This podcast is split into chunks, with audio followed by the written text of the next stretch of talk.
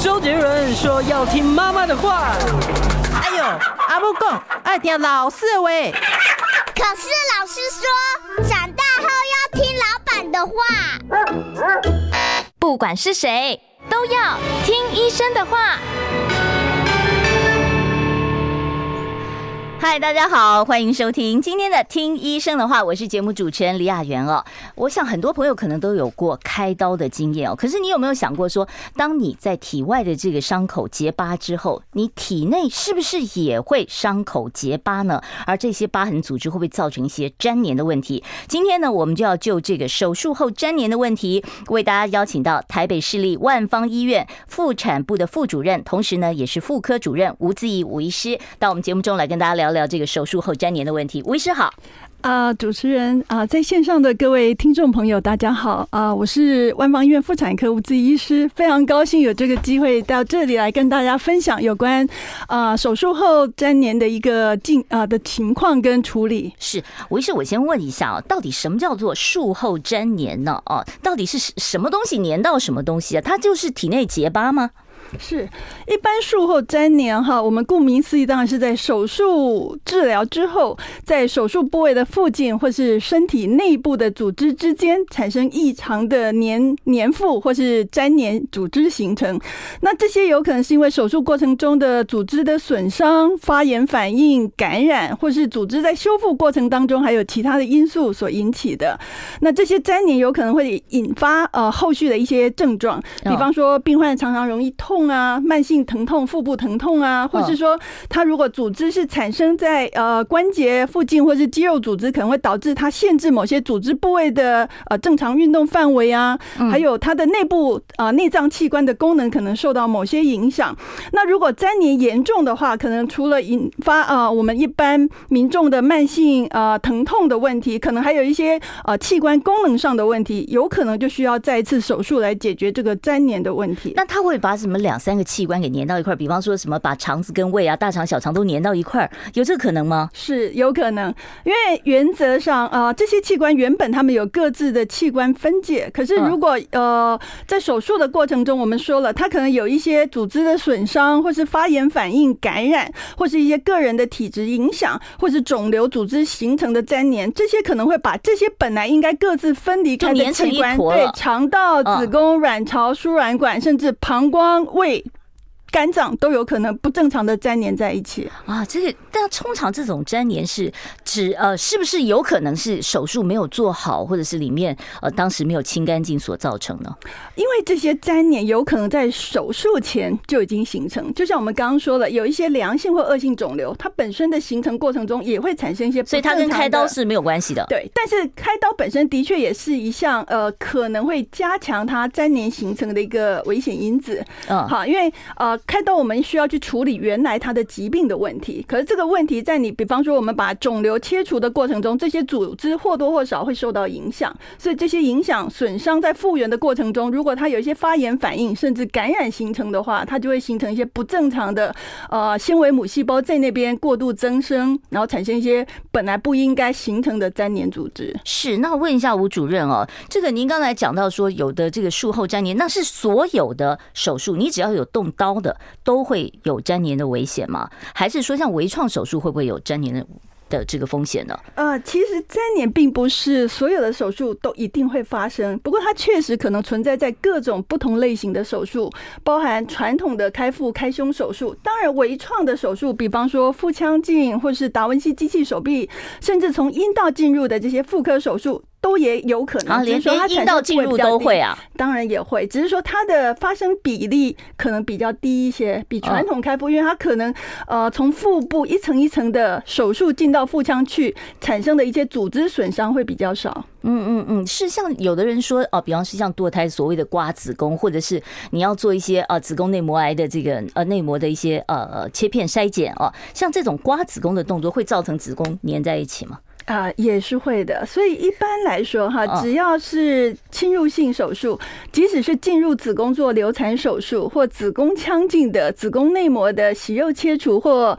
呃疑似内膜癌化病变的切片手术，当然都有可能产生子宫内膜组织跟它周边的一些腺体跟实质组织产生的一些发炎反应而。进而粘连。那如果说今天我们只是做一个初步诊断，嗯，那因为它切除的伤口并不大，理论上它形成粘连的几率也并不是非常高。尤其如果对于一些呃相对比较年轻的女性，还希望有怀孕的打算，嗯那这个我们当然会更慎重小心，哎希望尽量减少它的一些呃组织的受伤，然后让它比较不容易形成粘连，不会影响到以后怀孕的机会，或是说比较不会造成一些呃流产或是早产的风险。是，是不是伤口越大，粘连的机会就越高？是。的确，组织的创伤面如果越大，当然相对它形成粘连的几率就越大。那当然这不是唯一的因素哈。那那种打三个洞的达文西手术啊，或者是微创手术，那照理说它那个就是切口非常小啊，那它是不是就不会粘连了？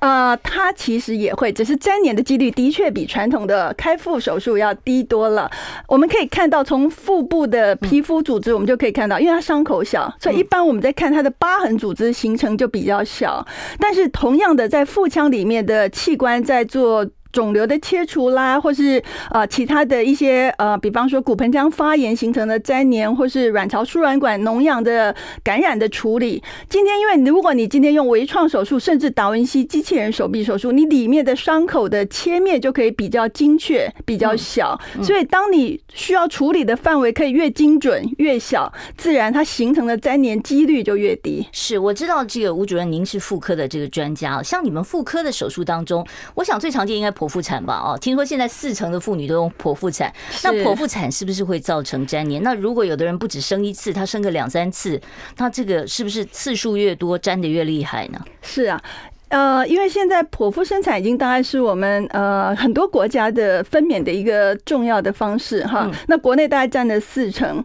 那因为我们知道剖腹产需要从腹部一层一层皮肤、皮下脂肪层、肌肉层、呃筋膜层，一直到子宫浆膜层、肌肉层，一层一层进去。所以呃这样的过程当中，它自然就有机会形成一些呃发炎跟粘连反应。那一般来说，的确剖腹产它造成的粘连比较容易造成膀胱或腹壁。跟子宫的粘连，但是如果说它的羊水、血水哈溢出来，造成的一些呃血液的沉积，还有一些发炎的影响，甚至术后的一些感染的一个机会增加的话，它其他的腹内的器官，像肠道呃，甚至有一些腹膜、腹壁，就有可能全部粘连在一起。所以很有可能，如果当你剖腹产的次数越多，它粘连的发生几率自然就越高。是，我想吴主任，大家最关心的就是说，粘连如果在肚子里面，我也不知道，我也不 care 啊。但是出现症状，像您刚才讲的这个疼痛啊，它这个疼痛是很剧烈的疼痛吗？还是说哦，我吃东西才会有慢性的一些呃隐隐作痛呢？这个什么情况之下，我们就必须要积极的再处理呢？一般来说，哈，的确，它粘连依照它的范围跟严重程度，嗯。接受过手术治疗后的民众，有可能一点症状都没有，但是也有一些，就像您刚刚提到，有些病呃病患会一直觉得我手术完治疗一段时间之后就会开始隐隐的不舒服，但那不舒服又没有说得上非常痛，但是就是偶尔会困扰你一下，跟进食的时间有关系吗？对，如果他今天他的肠道是互相粘黏在一起，哈，比方说他的两三段肠子粘合在一起，或者他粘在腹壁上，或者粘在子宫上，造成他的呃肠道的蠕动功能受影响。他可能就很容易常觉得腹胀、胀气、排便不顺、便秘。那如果严重，呃，造成肠道的部分或全部阻塞，造成肠阻塞，那可能就会造成很容易吐，然后吃不下。为什么会肠阻塞呢？它只是粘在一起啊？难道说粘在一起，它的肠子就不通了？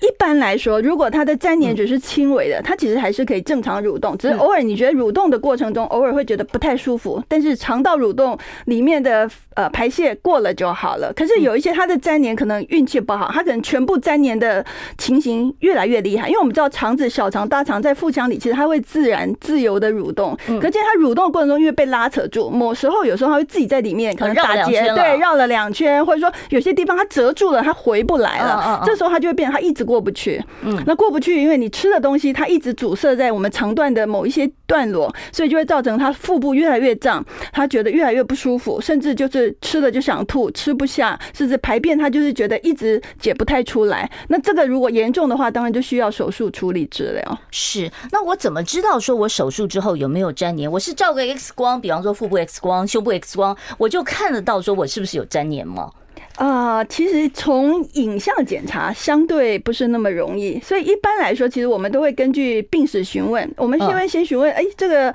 呃，民众一般接受过什么样的手术？是因为什么样的疾病去接受？那接受过反复几次什么样不同的手术？再加上结合上他的症状表现，就像我们刚刚说，如果他今天是影响到肠道的蠕动，他可能就会有我们刚刚说的容易胀气啊，肠子蠕动不顺，很容易排便排便的不顺，对，然后会容易。恶心，吃不太下，营养慢慢的就越来摄取越来越差。那如果他是膀胱粘连，有些人就会开始觉得，哎，解尿困难，或解解的很频尿，尿对，常常解的时候会痛不舒服。那有时候就是常常解的没多久，就又觉得又想要去排尿。嗯，那这个有时候就是因为粘连形成。那当我们觉得结合这些病史的询问跟病患的症状表现，我们就会安排一些相关检查。当然，如果说刚刚您说的 X 光、超音波，或是说电脑断层、核磁共振，也许他可以看到某些影像，可是他没有办法非常清楚的去看到粘连的所在，除非他已经很严重的肠阻塞。嗯，如果他肠阻塞，可能某些肠段已经造成很厉害的扩张，啊、呃，肠壁的一个发炎肿胀，扩张是整个肠子都变形了，是吧？对，是的。啊，哈，他已经跟正常的肠蠕动、肠壁的表现不一样的时候，我们大概可以大概可以看得出来，它也许是在某一些段落产生了一些不正常的粘连，而阻塞了它的肠蠕动的一个路径，所以造成它没有办法正常的进食跟排便。那这个部分有可能是循序渐进，一段时间慢慢慢慢造成。所以吴主任的意思是说，我们第一个要看他的病史，对，他开过几次刀，然后在什么部位开刀，然后再加上他现在出现什么症状，然后再研判说他粘连的位置可能是在哪里哦。好，那其实。相信很多朋友都做过大大小小手术，也许你动过阑尾手术，也许你动过剖腹产的手术啊，或者是呢，呃，肠子里面的一些这个手术，或胃胃部的一些手术，那。对于这些手术到底有没有粘连？粘连后真的发生粘连了，我们又该怎么样的治疗？待会儿呢，我会继续来跟我们今天邀请到的来宾，呃，万方医院妇产部的副主任，也是妇科的主任吴自义吴医师来做进一步的请教。我们稍微休息一下，待会儿呢再回到听医生的话节目现场。我们稍微休息一下。想健康怎么这么难？想要健康一点都不难哦。现在就打开 YouTube，搜寻“爱健康”，看到红色的“爱健康”就是我们的频道哦。马上按下订阅，并且打开小铃铛，就能医疗保健资讯一把抓。想要健康生活，真的一点都不难，还等什么呢？爱健康的你，现在就打开 YouTube，订阅“爱健康”。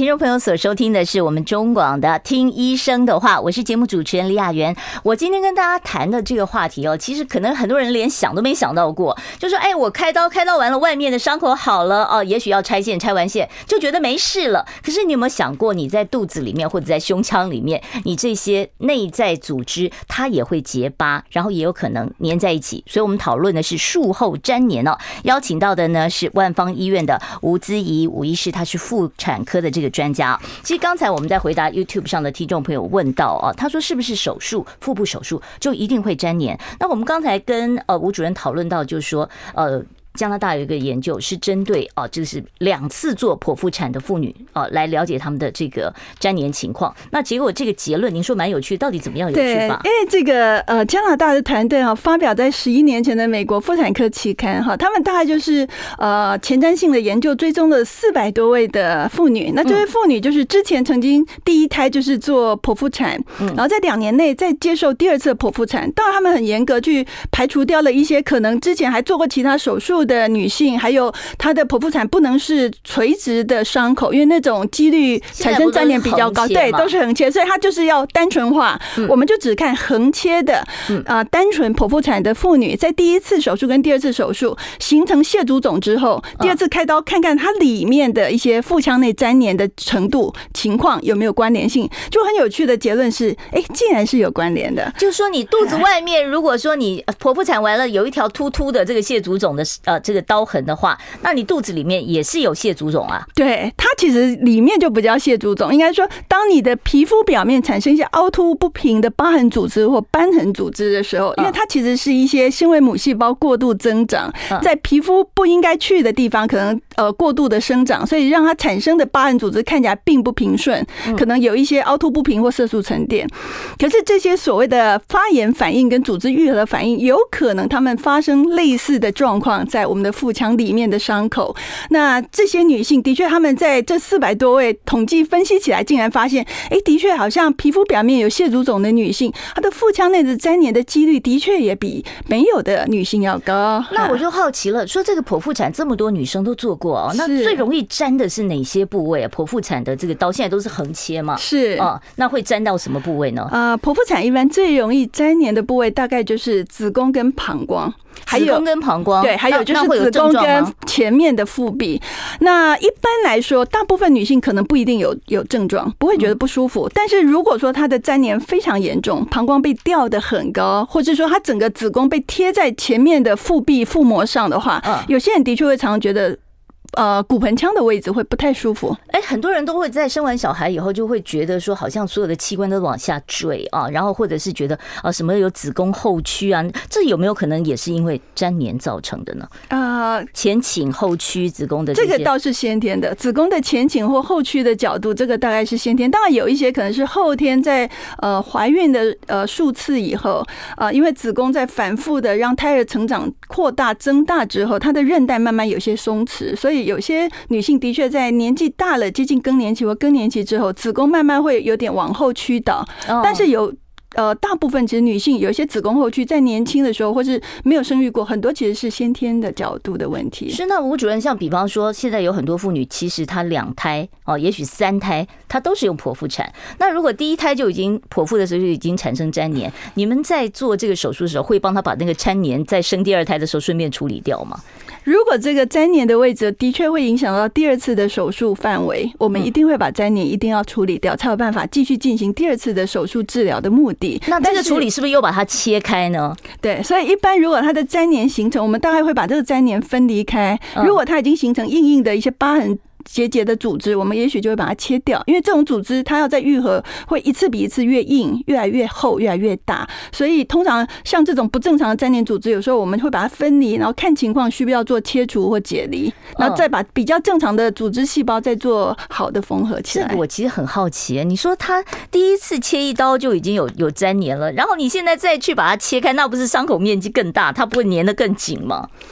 所以为什么其实多次的手术，不管是呃产科的剖腹生产，或是一般的妇科肿瘤的手术，其实的确手术越多次，它产生粘连的几率跟它组织的纤维化的风险的确就会增加。那我可不可以在中间放一个什么抗砖粘连的一些什么粘呃怎么讲怎么讲一些人工的一些呃医材放在里面，阻止它再一次的这个粘连呢？或者是我知道我要动手术了，我有蟹足肿手呃蟹足肿的体质，我就请医生。帮我在做手术的时候做一一些什么样的预防措施，不要粘连呢？是，所以现在其实越来越多呃，有一些生医的可吸收的材料哈被研发出来，其实就是希望主动式的去预防我们术后的粘连的形成。所以在一般我们呃手术切口的呃表面哈，跟一一般像我们正常的组织，像腹膜或腹壁，我们希望能够把当初开刀的这个伤口，不管是子宫或卵巢，把它隔绝开来。所以现在有非常多的。生物可吸收一些像玻尿酸，好一些透明质酸的材质，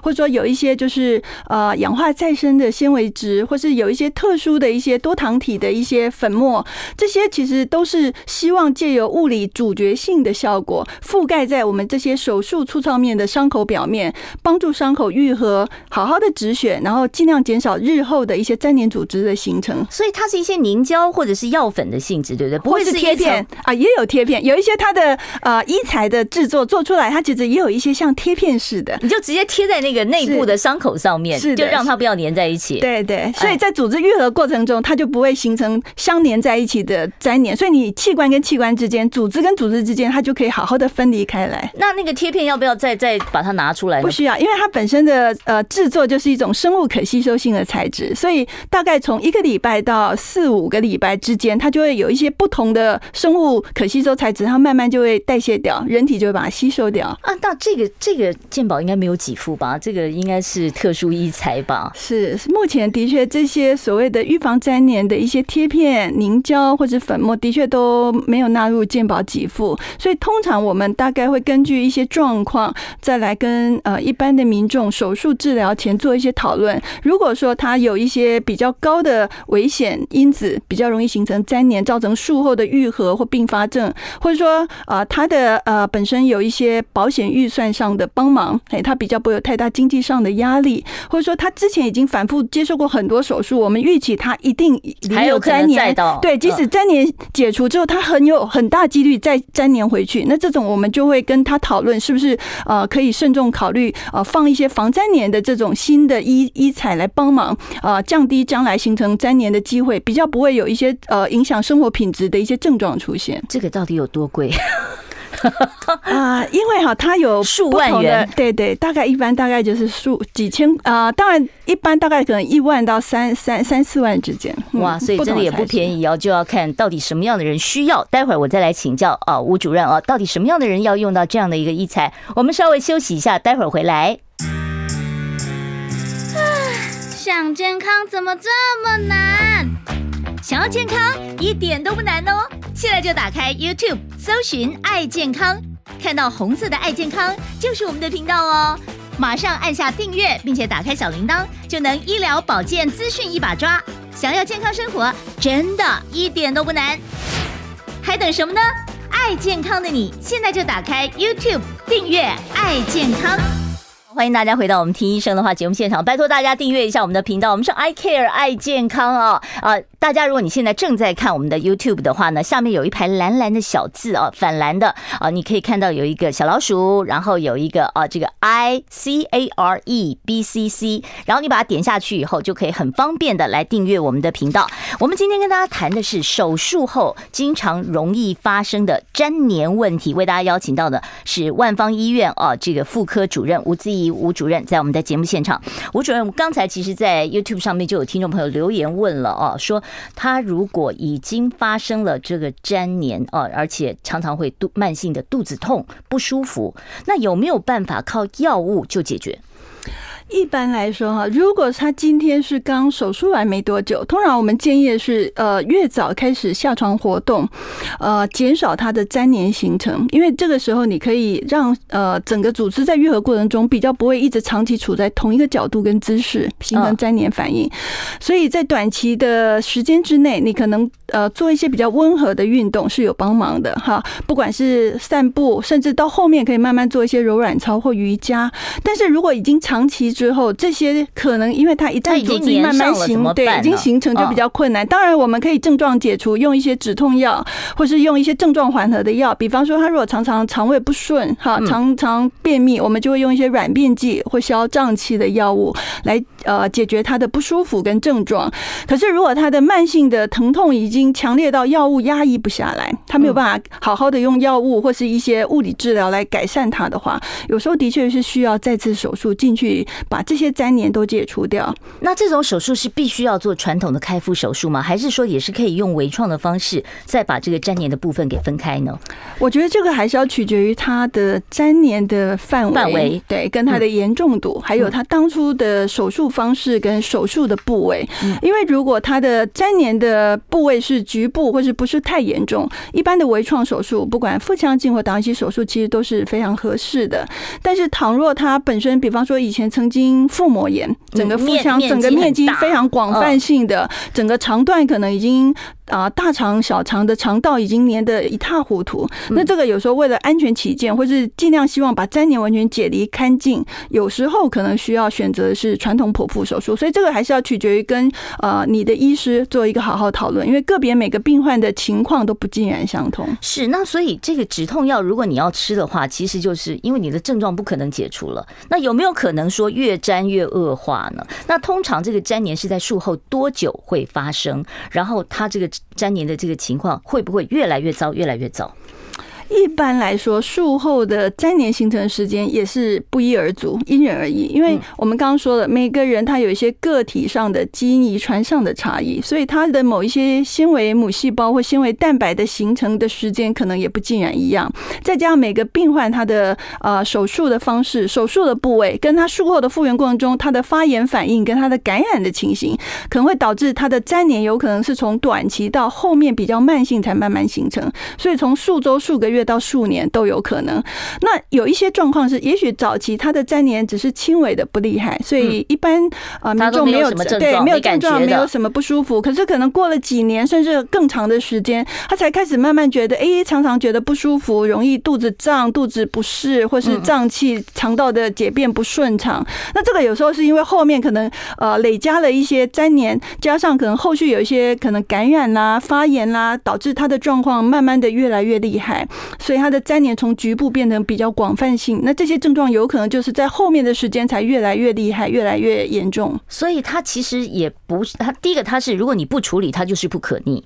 然后第二个就是它有可能越来越呃范围越来越大，越来越严重。是，所以那这样听起来，很多人恐怕还是希望说做一个比较积极一点的处理哦。那既然处理这么麻烦，那问一下主任，我们有没有办法，就是在手术结束之后，靠自己做一些什么样预防粘连？比方说有没有什么动作、运动，或者是您刚刚说提早下床，是对，那要提早多早下床？下床以后，除了走路之外，我们是不是还可以做一些什么样防粘连的动作呢？对，所以大家其实都是希望我们能不能有机会主动性去预防，哈，不要等到发生了才来处理，那到时候就比较困难跟棘手。那一般来讲，除了我们刚刚说，OK，在手术的方式的选择，哈，还有一些预防性粘连的这些医材的使用，那我们呃本身自己可以主动做的，就是手术完之后，可以跟你的医师或医疗团队讨论我。什么时候可以越快下床活动越好？因为每个人他手术的方式跟部位不同哈，所以我没有办法一一概而足告诉你说一定是一天或两天或三天，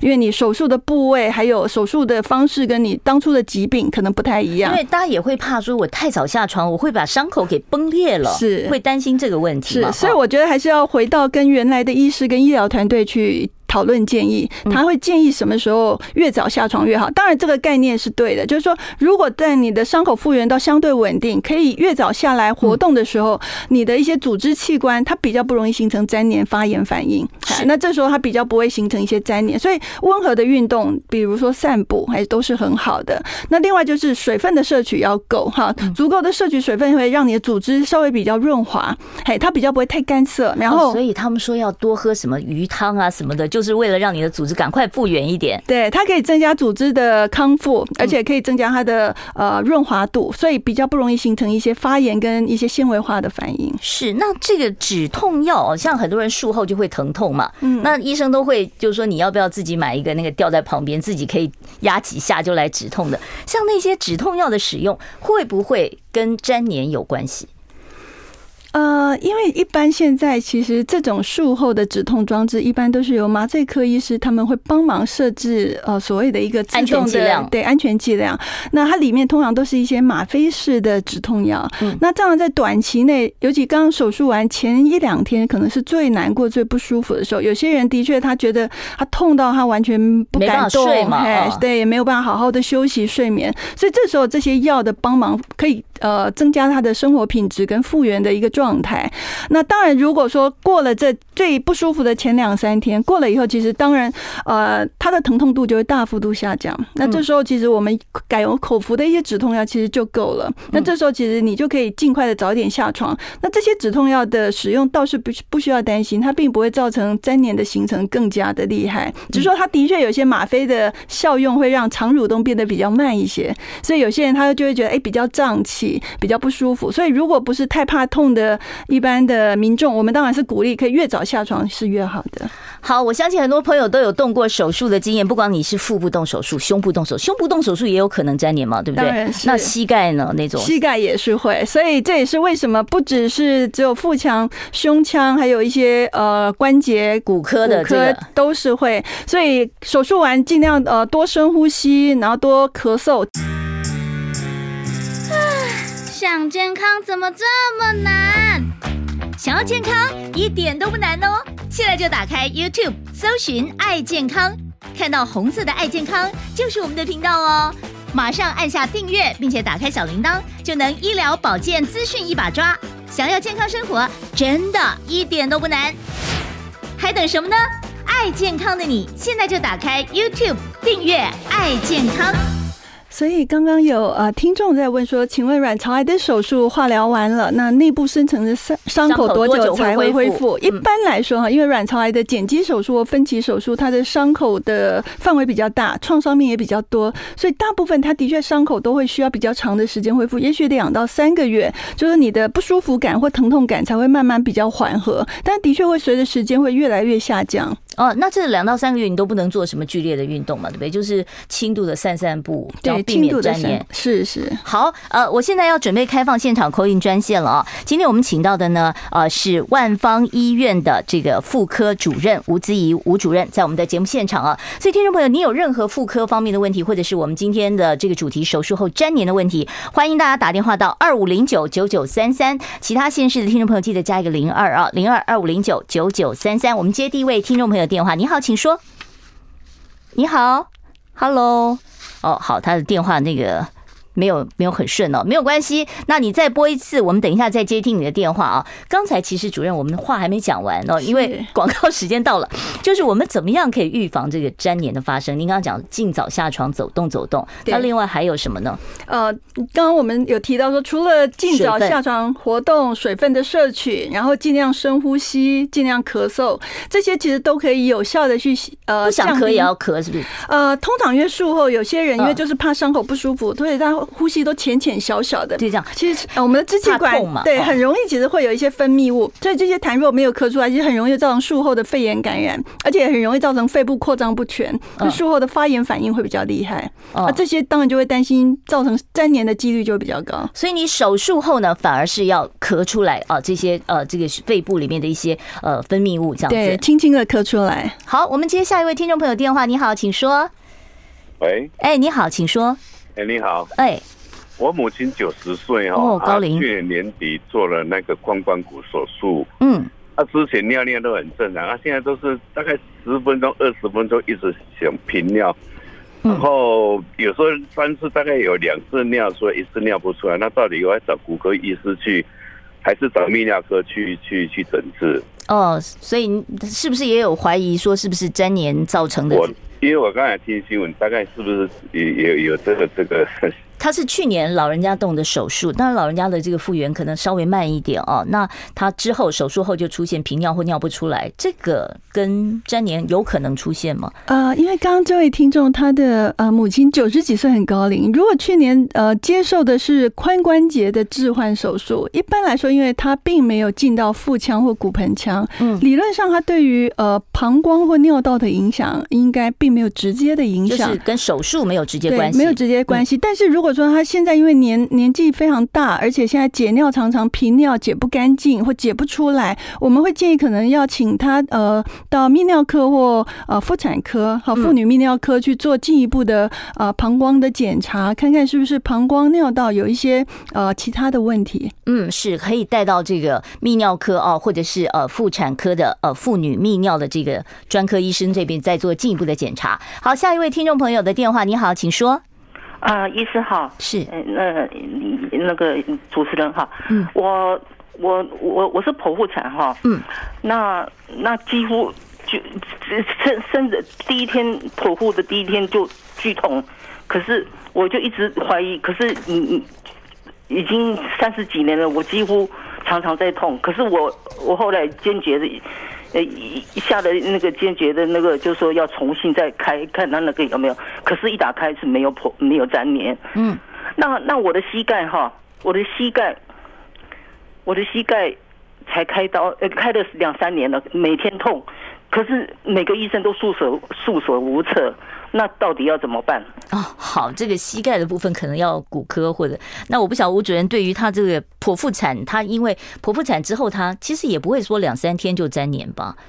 这应该也是要一段时间吧？是是，不过因为刚刚这位听众的意思是，他的剖腹产已经好几年了嘛，是他三十几年了，他是三十几年前，但是他记得他三十几年前是剖腹完两三天他就觉得腹部剧痛，是是，一般的确粘连其实是需要时间，他比较少会两三天内就形成，他可能需要数周、数个月，甚至到数年慢慢的形成。但是如果说他的慢性的疼痛一直找不到原因，而且他也已经呃手术进去尝试要把粘连解除，就进去发现竟然没有粘连，那可能就要去考虑是不是要寻找其他的可能原因。造成他的慢性腹痛，哎，到底是因为呃有举例来说了哈，不一定。比方说，有些人是因为尿路结石反复慢性的骨盆疼痛啊，哈，或者说他最近他说他有接受膝盖的关节手术，可是那边的疼痛到底是因为那个。伤口的复原的问题呢，还是还有其他因为关节的呃摩擦的问题？我想这个可能还是要请他再回去跟原来的医疗团队，其呃原来的骨科医师再再做一些讨论说明。是好，我们接下一位听众朋友电话，你好，请说。喂，哎，你好，请说。哎，麻烦收音机声音关小一点哈，要不然我会听不见你声音。好好好，请说。我要请请教吴医师哦，我是五年前因为。右下腹剧痛去就医，嗯，然后他检查的结果说是卵巢扭转，嗯，那那就是他说根本的办法就是要开刀，嗯，于是我就第二天就开刀，因为很痛嘛，第二天就开刀，就把卵巢都拿掉了，嗯，那是五年前的事，啊，可是最近这半年来哦。还是隐隐作痛，跟之前没有开的时候一样痛，甚至于蹲下再站起来就痛。那我再再去再去找妇产科医师，然后也看了肠胃科医师，然后做那个超音波检查，他就说三年，他就说沾黏。好，那现在该怎么处理？怎么？怎么处理？好，来吴主任怎么说？是，我想这位听众朋友其实是很典型的，就是一般接受过妇科手术以后，哈，因为他当初可能卵巢呃肿瘤扭转，所以造成他的血液供应不足，可能有坏死，一定需要手术治疗。那在卵巢或输卵管切除之后，可能他的伤口在复原的过程中，跟呃附近的一些组织器官，比方说肠道啦，或是子宫腹膜，可能有粘连在一起。那过了一段时间，慢慢呃。就会有一些拉扯的不舒服，或是说有一些粘连造成的一些疼痛的不舒服。如果说疼痛的药物可以帮忙缓解哈，改善你的生活品质，让你的生活工作不会受到影响，其实这样其实是不错的一个。就是先用止痛药来保守治疗。是的，然后另外当然你可以做一些呃运动，比方说一些物理治疗，一些柔软操或瑜伽，好一些它的伸展运动，让它的拉扯的情形看能不能慢慢的改善。如果真的这些的所谓的非侵入性的治疗都没有。办法有效的改善你的症状，而且你的疼痛反复的呃发生，而且越来越加剧。当然，最后嗯，我们有时候会评估之后。讨论是不是需要再进一步手术进去把这些所谓的粘连解除，改善他的症状或降低他的一些疼痛的情况。是，所以可能您可以从保守的开始考虑，到最呃，如果说一直没有办法改善的话，再用这个手术介入的方式，把原本粘连的部分再把它分开。好，好，您的症状到时候呢，应该是可以这样做一个处理，可以跟你的医师讨论一下。好，我现场呢，呃，待会儿我会继续开放扣印专线二五零九九九三三二五零九九九三三。三，欢迎听众朋友呢，待会儿可以打电话进来，来请教吴姿仪吴主任。我们稍微休息一下。我关心国事、家事、天下事，但更关心健康事。我是赵少康，推荐每天中午十二点在中广流行网新闻网联播的《听医生的话》。我们邀请到的都是国内数一数二的医疗权威，给你一个小时满满的医疗资讯，让你健康一把抓。除了收听以外，还要到 YouTube 频道上订阅 I Care 爱健康，按赞、订阅、开启小铃铛，爱健康三支箭，一件不能少。我们现场邀请到的是万方医院妇科主任吴姿仪吴医师啊，也是妇产科的这个知名的医师。如果听众朋友你有任何妇科方面的问题，我们欢迎你打电话来问啊，或者是我们今天的主题是手术后的粘黏问题。我们接下一位听众朋友电话，你好，请说。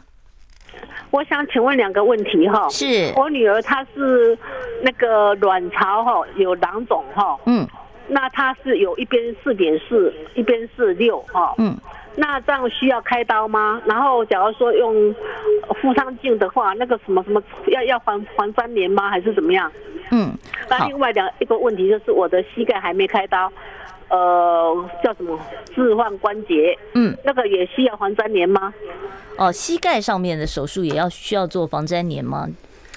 呃呃，这可能要问骨科了。对，这个如果回复这个听众朋友的问题啊，因为骨科的关节置换手术，可能细节要跟您的骨科医师讨论比较清楚哈。当然，就是说他可能会有一些止血的一些医材可以帮忙。那一般我们当然认为，如果降低出血、降低血肿，自然你的组织在愈合的过程中比较不会产生一些发炎反应或纤维化的组织，所以它的活动上面就比较不会疼痛，而且比较不会不顺畅。所以术后的抗生素是很重要的，对不对？呃，一般我们术后本来就会用一些预防性的抗生素，对，哦，会有一些消炎药的使用。那刚刚另外卵巢囊肿四点四公分跟六公分，对，如果他的女儿本身两边的卵巢都已经看到超音波底下有囊肿或肿瘤，那一般来说，因为六公分以上就比较容易产生一些疼痛或扭转的机会，所以当然我们就会建议这样的情况可能用腹腔镜或微创手术来处理是比较好的。那术后当然会就会建议。呃，还是用一些防粘连的产品来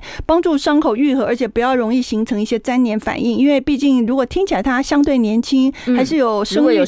计划跟需求，对这一点就很重要。好，所以哦，如果说是这个卵巢要动这个手术的话，可以跟你，你还有生育需求的话，要特别注意哦。好，我们再接下一位听众朋友电话。你好，请说。喂，你好，啊，我想请问一下哈，刚刚医师提到的那个防粘连的医材，嗯，那个能不能也用在膝关节的手术？因为膝关节手术以后也是很容易粘连啊，不晓得这种妇科的医材能不能也用在？骨科的手术，这应该不光是妇科的医材吧，是所有各科都可以用嘛，对不对？但是要不要用的话，今天我要跟各位抱歉一下，我们今天请到的是妇产科的医生哦，所以呃，下一次你我答应各位哦，我一定会去请一位这个呃，怎么讲啊，治治疗退化性关节炎或者是骨科方面的医师来回答这个问题啊。好，那是不是这些医材其实各科都都通用嘛？呃，虽然我们从科学上原理来想象，会觉得理论上它通用，不过实际上要应用在人体，我们其实还是需要有一些比较呃科学化的临床人体试验的结果来证明它真的是有效哈，这样我们钱才能花在刀口上啊哈。哦，所以还是跟你的这个骨科医生讨论啊，这比较实际一点啊。好，我知道现在有电话在等，但是呃，在网络上面也有听众朋友问了很久，我这个先回答一下网络上这个问题啊。他说：吴医师，我第一次剖腹产伤口有蟹足肿的疤痕，但第二次剖腹产医生帮忙把疤痕给修掉了，这应该是外在的吧？啊，嗯，好，这个伤口也没有再蟹足肿了，那是不是表示我这个粘连的机会不高呢？呃。